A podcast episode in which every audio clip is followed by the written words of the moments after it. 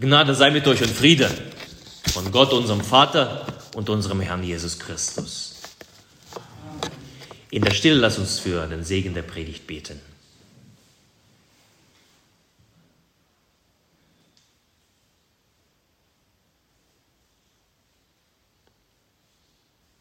Herr, dein Wort ist meines Fußes Leuchte und ein Licht auf meinem Wege. Amen.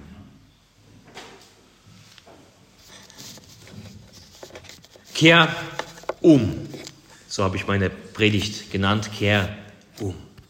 Ein wunderbarer Predigtext ist uns heute bereitet. Ein Bibeltext voller Hoffnung und Trost und zugleich ein Ruf in dieser Hoffnung und in diesen Trost. Zunächst möchte ich uns den Predigtext vorlesen aus dem siebenten Kapitel des Propheten Micha. Wo ist ein Gott wie du, der die Sünde vergibt und erlässt die Schuld denen, die geblieben sind als Rest seines Erbteils, der an seinem Zorn nicht ewig festfällt, denn er hat gefallen an Gnade. Er wird sich unser wieder erbarmen, unsere Schuld unter die Füße treten und alle unsere Sünden in die Tiefen des Meeres werfen. Du wirst Jakob die Treue halten und Abraham Gnade erweisen, wie du unseren Vätern vor Zeiten geschworen hast. Der Herr segne uns dieses Wort. Drei Gedanken gebe ich uns heute mit auf den Weg. Das erste, das Problem der Sünde. Zweitens, die Konsequenz der Sünde. Und drittens, der Ausweg aus der Sünde. Zunächst das erste, das Problem namens Sünde. Wo ist ein solcher Gott wie du, der die Sünde vergibt? Bevor wir über den ersten Teil sprechen, müssen wir über den letzten Teil sprechen. Diese Zeilen, besonders der letzte Teil dieses Satzes, sprechen von Sünde, vom Erlass der Sünde, von Erlass einer Schuld. Sie sprechen zwar von Vergebung, aber Vergebung von der Sünde. Und das impliziert, dass die Sünde irgendwie problematisch ist. Wenn eine Sünde eine Vergebung braucht, dann ist Sünde problematisch. Es muss den Menschen daraus geholfen werden daraus vergeben werden aus der Sünde. Es bedarf einer Erlösung aus der Sünde. Was ist Sünde? Die Sünde ist eine schwerwiegende Größe. Sie ist ein beachtliches Problem. Wenn Gott sie vergeben muss, dann ist sie ein beachtliches Problem. Die Sünde ist eine folgenreiche Zwangslage, in die Menschen sich verstricken und darin umzukommen, umzukommen drohen. An der Sünde kommt man um. Der Sold für die Sünde ist der Tod, sagt Paulus. Die Sünde ist das Verlassen der Wege Gottes, das Missachten göttlicher Versorgung. Fürsorge. Es ist ein selbstgefälliges eigenes Konzept des Lebens. Nicht das, was Gott denkt, was Gott sich gedacht hat, sondern das, was, das, was der Mensch will.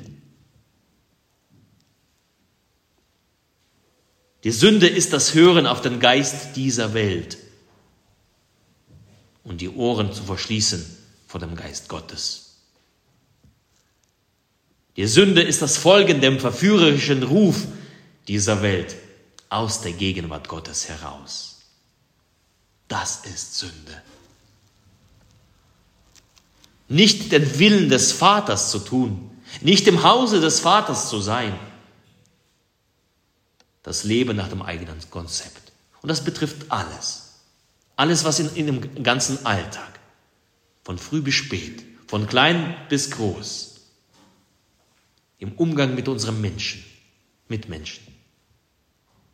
Alles das, wenn wir das eigenwillig tun, ohne auf das Wort Gottes zu hören, wird zur Sünde.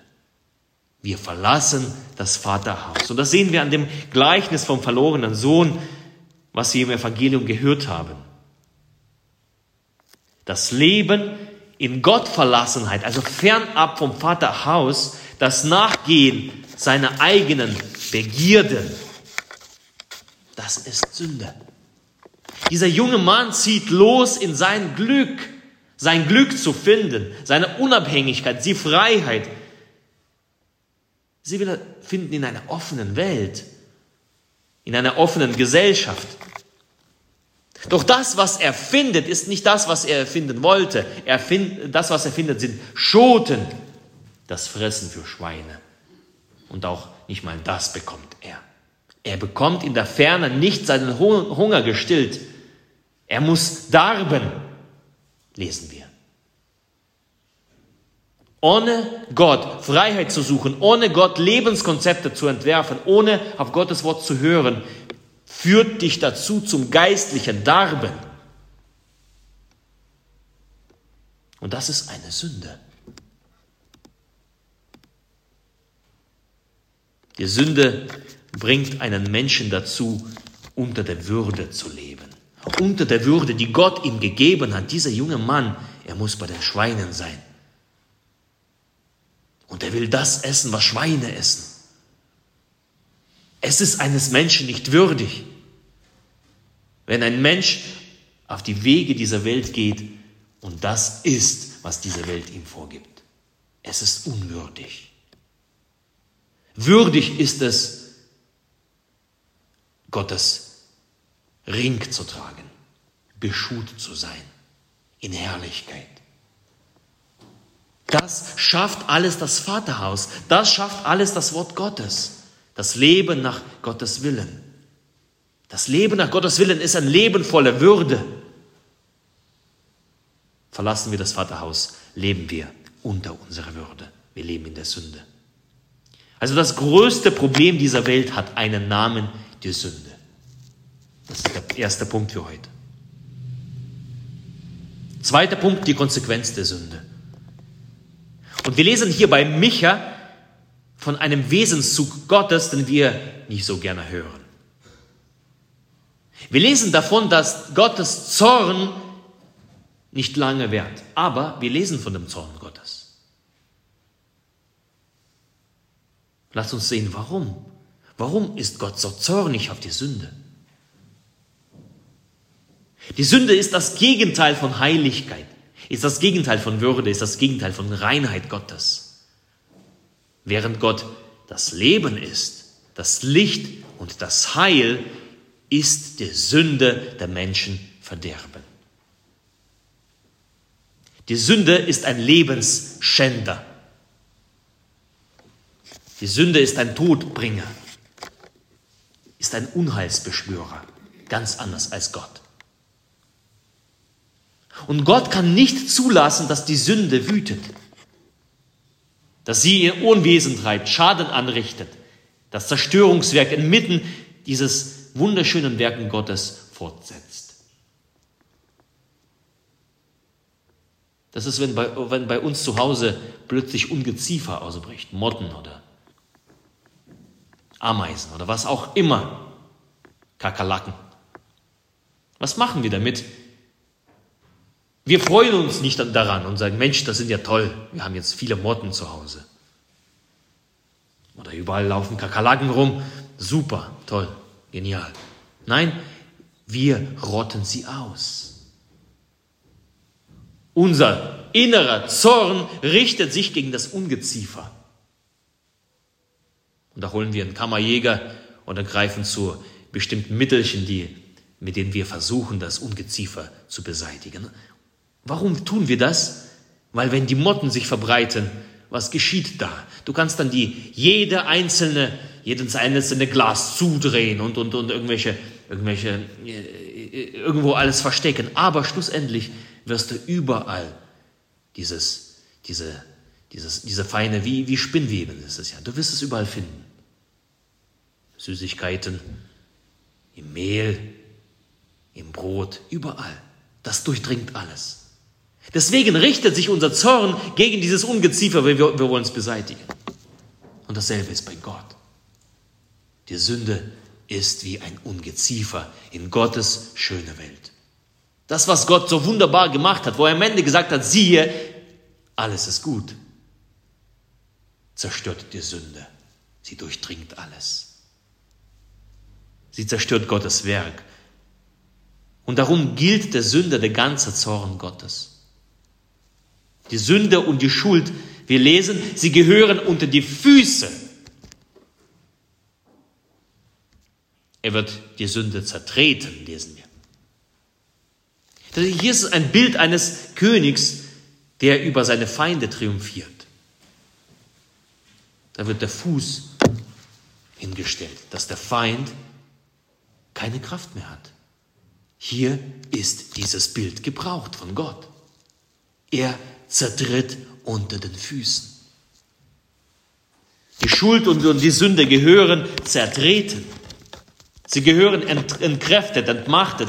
Sie, ihre Wirkkraft gehört eingedämmt. Genau das ist es, wenn man eine Kakerlake zertritt. Das tut Gott. Er tut das mit der Sünde. Von Jesus wissen wir, er zertritt den Kopf der listigen Schlange.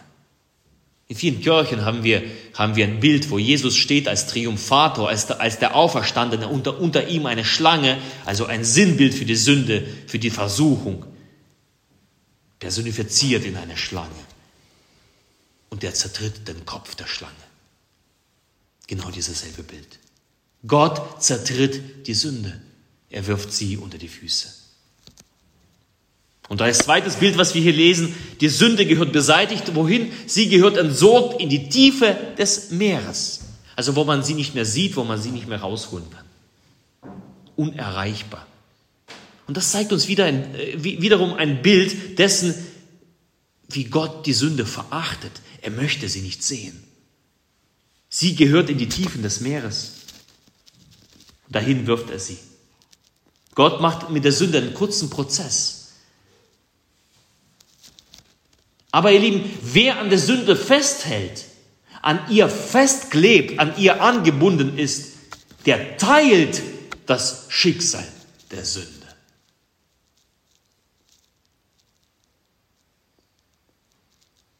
Wir Menschen sind alle davon betroffen und für immer verloren, wenn wir an der Sünde festhalten. Wenn wir an ihr festhalten, werden wir mit ihr genauso in die Tiefe fliegen dann gebührt uns der Zorn Gottes, weil er der, der Sünde eigentlich gebührt. Wenn wir an ihr festhalten, dann müssen wir, dann müssen wir dieses Schicksal mitteilen. Und die Konsequenzen unseres Sein und Tuns, sie klagen uns an und uns gelingt nicht davon, uns zu befreien. Wenn wir uns eigens von, davon befreien wollten, dann würde es uns nicht gelingen. Aber da kommen wir zu dem dritten Punkt. Und das ist das, was ich am Anfang gesagt habe, am Anfang des Gottesdienstes, was bei den Menschen oft nicht mehr geht, nicht mehr möglich ist, das ist bei Gott möglich. Und der dritte Punkt lautet der Ausweg aus der Sünde. Und das ist zugleich die Botschaft dieses dritten Sonntags nach Trinitatis. Gott will nicht, dass Menschen verloren gehen. Gott will nicht, dass sie in der Tiefe und Finsternis landen. Gott will nicht, dass sie gemeinsam mit der Sünde zertreten werden. Gott will das nicht. Er ist ein liebender Vater. Gott will nicht, dass sein Sohn in der Fremde darbt und bei den Schweinen liegt. Und der Ausweg aus der Sünde heißt Gnade. Gnade verbinden wir mit dem Kreuz. Das Schöne im Exultet, also in dem Osterhymnus, was wir jedes Jahr hören, das lautet, wie wunderbar ist das Geschenk deiner Treue. Wie unbegreiflich deine Liebe. Um den Knecht zu befreien, gabst du den Sohn dahin. Selbst Adams Sünde wurde zum Segen. Christi Tod hat sie vernichtet. O glückselige Schuld, die einen solchen Erlöser gefunden hat. Eine Sünde braucht einen Erlöser. Und wenn wir an der Sünde haften, brauchen wir einen Erlöser.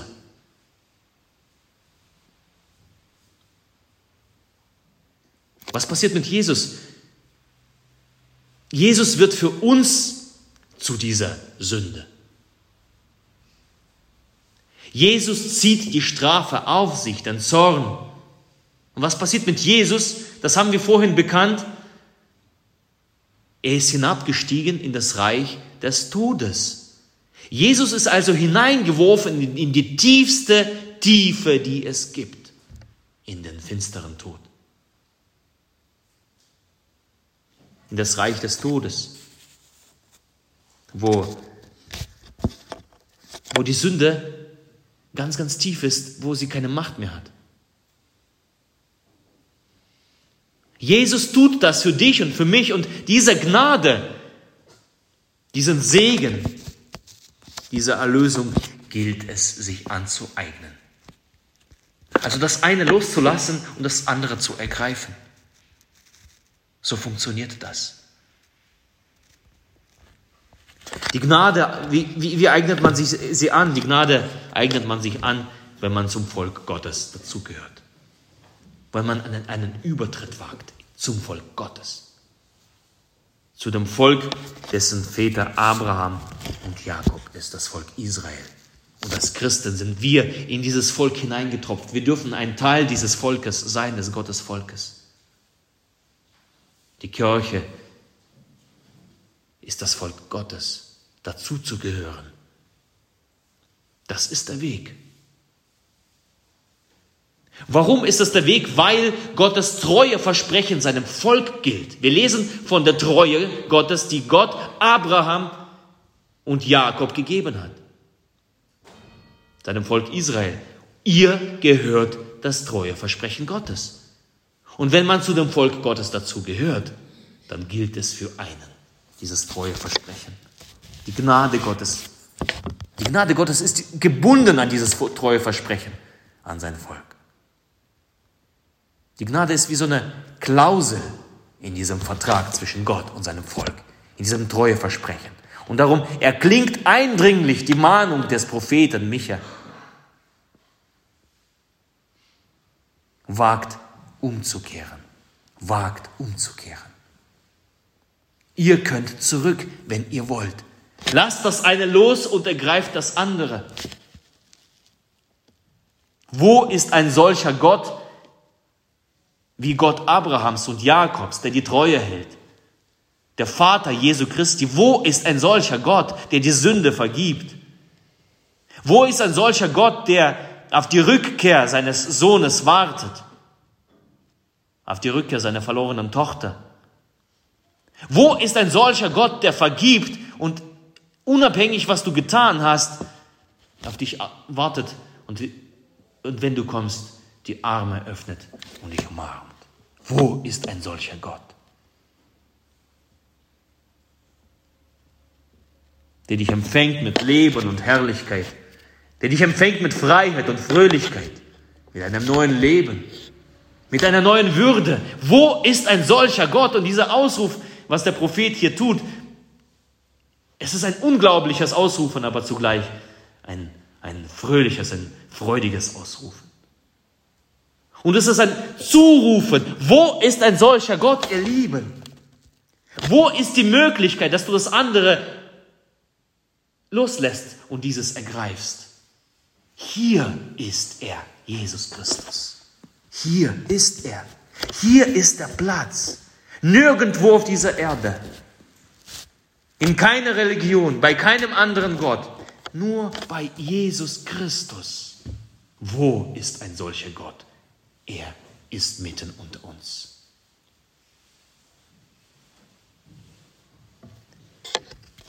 Darum lautet der Ruf, kehr um, meine Tochter, kehr um, mein Sohn. Wende dich diesem Gott zu, der die Sünde hasst, aber den Sünder liebt. Kehr um, bekenne dich zu diesem Gott. Bekenne dich zu dem Gott, der die Sünde vergibt. Bekenne dich zu ihm, der die Schuld erlässt und der treu ist seinem Volk,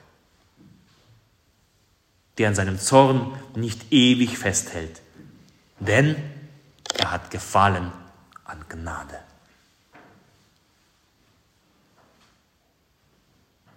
Jesus nimmt die Sünder an. Darum lautet der Ruf heute, kehr um. Und der Friede Gottes, der höher ist als alle Vernunft, bewahre eure Herzen und Sinne in Christus Jesus. Amen.